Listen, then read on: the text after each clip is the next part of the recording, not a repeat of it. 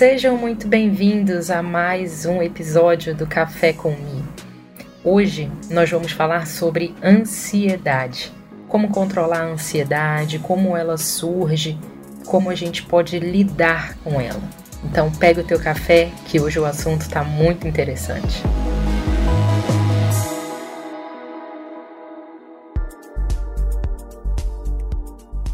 Você sabia que 20% das pessoas do planeta Terra, 20% das pessoas são atingidas pela depressão ao longo da vida?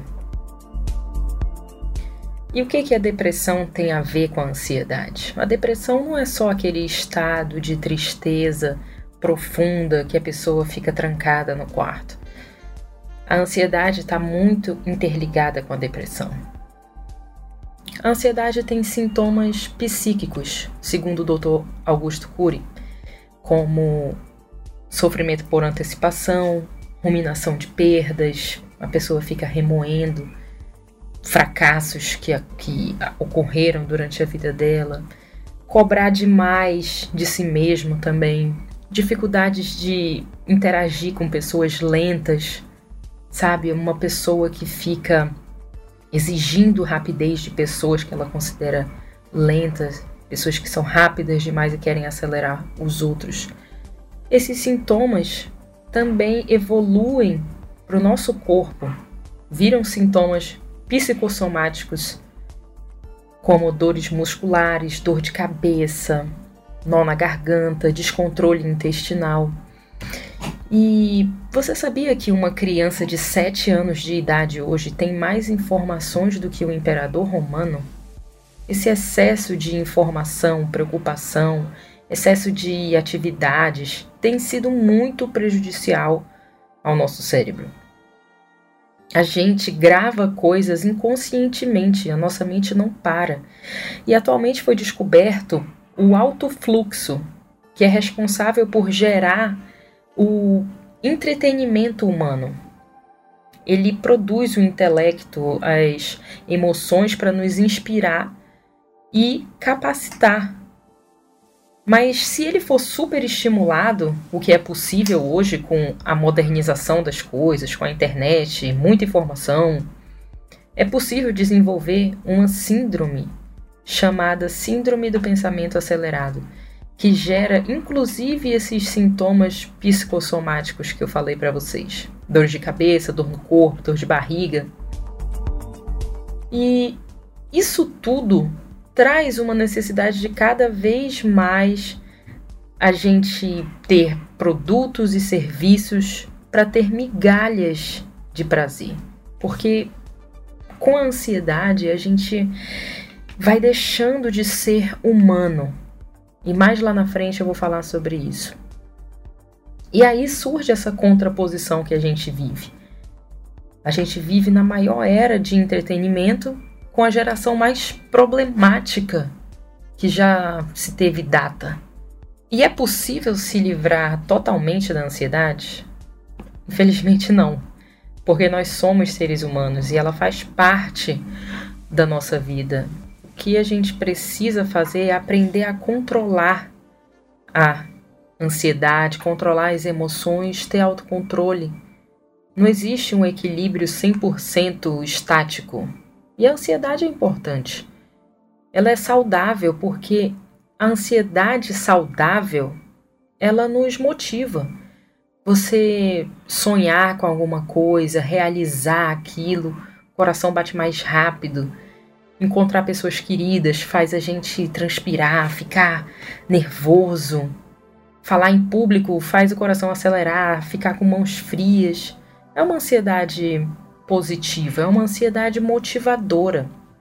Mas existe também uma ansiedade castradora que te impede de ser você mesmo, te impede de sonhar, de realizar. Então, é uma ansiedade doentia. Então, como equilibrar a ansiedade. Existe um método chamado higiene mental. É como fazer uma faxina nas nossas emoções, sabe? Se algo acontece no nosso dia, alguém critica a gente, por exemplo, que critica o nosso trabalho, e aí a gente fica vivendo aquele momento de novo na nossa mente, fica revivendo aquilo, relembrando as palavras, as expressões do rosto da pessoa. Essa memória se torna o que chamam de janela killer, que é uma área que são áreas da memória que tem conteúdo angustiante, conteúdo tenso, compulsivo, é uma zona de conflito. São janelas traumáticas. E isso é puro lixo, lixo mental. E muitas vezes a gente fica andando por aquele lixo na nossa mente, rolando naquele lixo, revivendo esses momentos ruins de acontecimentos no nosso dia e a gente leva para o dia seguinte e para a semana seguinte e isso fica na nossa mente. Você precisa saber que isso é um lixo e aí você tem que fazer uma faxina na sua mente. Quando você fica bolando, rolando nesse lixo, você fica sem ânimo para as coisas. Não brinca mais com o seu filho, não sorri, fica num estado de tensão, não consegue descansar, não quer ir para academia, acha tudo chato, o teu marido, a tua esposa não te anima mais. Aprenda a fazer faxina na mente para sair dessa masmorra, porque vira uma prisão. Com a mente suja, a gente perde a nossa humanidade. A gente deixa de ser afetivo, a gente deixa de ser generoso,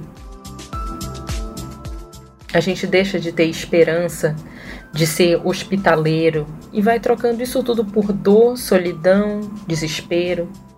A higiene mental é importante para aliviar o cérebro. Diminui o agitamento mental da gente. Então abra as janelas da mente, deixa entrar um ar. Quando você não faz essa higiene, você começa a sufocar as pessoas mais importantes que estão por perto de você. E essas pessoas são as pessoas mais caras, são as pessoas mais valiosas. O teu filho, a tua filha, o teu marido, tua esposa. Pessoas que são as mais importantes para a tua vida. E a mente é um campo de batalha. Nós lutamos contra nós mesmos ali. E é muito difícil. Se a gente prestar muita atenção nas nossas dúvidas, fraquezas, nos nossos medos, isso vai se tornar uma prisão. E aí a gente se auto-sabota. Por isso é importante a higiene mental. E aí vocês devem estar se perguntando como fazer essa bendita higiene mental. Olha, pensar demais sem gerenciar esses pensamentos é uma bomba contra a nossa saúde emocional. Então, a higiene mental é essencial. Ficar repetindo pensamentos ruins, críticas, não faz bem. Acho que todo mundo sabe disso, né? Você tem que se treinar a desacelerar a mente e aliviar esses pensamentos acelerados e se tornar um líder de si mesmo. Tudo começa por aí na higiene mental. Se tornar um líder de si mesmo. Como fazer essa higiene mental? Lutando contra alguns pensamentos de coitadismo, de achar que você é um azarado, que tudo dá errado, que você nasceu assim mesmo, que você é pequeno e fraco, que é um desprivilegiado. E lutar também contra o conformismo. Você precisa ser mais sociável, expor as tuas ideias, sair da zona de conforto, desenvolver o seu eu e se tornar líder de si mesmo, traçar metas, saber que você é capaz, não se auto-sabotar, não se auto-punir, saber que tem que sair do lugar. Ou seja, criticar, discordar e impugnar o seu eu. O seu eu tem que conversar com os fantasmas que te incomodam. Não adianta fingir que eles não existem, varrer para debaixo do tapete. Você precisa lutar na faxina mental, na higiene mental, você precisa lutar contra o coitadismo e o conformismo. Não vista mais essa máscara de coitadinho e de conformado. Você tem que vestir a roupa de protagonista. Você é o protagonista, você é o líder de si mesmo agora. O seu conflito pode ser grande, mas Mas se você determina que vai escrever os capítulos da tua história, então ressurge uma esperança. Você está no controle de novo, não depende mais de ninguém. Agora é contigo.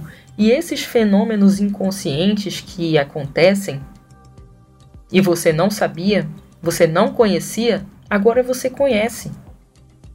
Quando esses, esses fenômenos começarem a surgir na tua cabeça, querendo te aprisionar naquela masmorra, naquele acontecimento, naquele pensamento, naquela crítica, naquela coisa que aconteceu no teu dia e que tá te incomodando, tá fazendo você pensar, repensar, pensar, repensar e se sujar com esse lixo, agora você conhece isso. Agora você sabe que são fenômenos inconscientes que acontecem na tua mente. E agora você sabe como lidar com eles. Você precisa ser o protagonista da sua história. E isso é um trabalho diário. Não vai ser uma vez que você vai fazer isso e pronto, nunca mais vai acontecer. Não. Defeitos você vai ter, mas você controla o roteiro da tua vida. E não são mais os pensamentos que controlam o roteiro da tua vida. Você escreve sua própria história. Finalmente você deixa de rolar no lixo e se torna o escritor da sua própria história. Um conselho que eu te deixo aqui é: seja apaixonado pela sua própria história. A gente vive altos e baixos e nunca vai deixar de ser assim. A vida é uma aventura incrível. Eu lembro hoje, fazendo o roteiro para esse episódio, eu lembrei de vários momentos de baixos que eu tive, de vales que eu tive, e que hoje não tem significado nenhum para mim. De eu não, eu não trouxe nada daquilo para o meu presente, as tristezas ficaram tudo para trás, todas para trás. E assim é a nossa vida, no momento que a gente está sofrendo alguma coisa, parece que é o fim do mundo, mas a gente consegue superar.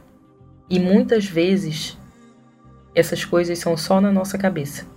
Então lute contra o coitadismo e lute contra o conformismo. Seja o líder de si mesmo e se apaixone pela sua história, por você mesmo. Então, gente, esse foi o episódio de hoje. Foi muito bom, foi muito profundo. E, pessoal, queria deixar avisado para vocês que a gente criou o meu canal no YouTube. O link está aqui na descrição. Cliquem lá, se inscrevam, ativem o sininho. Sempre eu estou postando conteúdo sobre emoções inteligentes e vida com propósito para você extrair o melhor dessa vida. Então nós nos vemos na próxima segunda-feira. Tchau!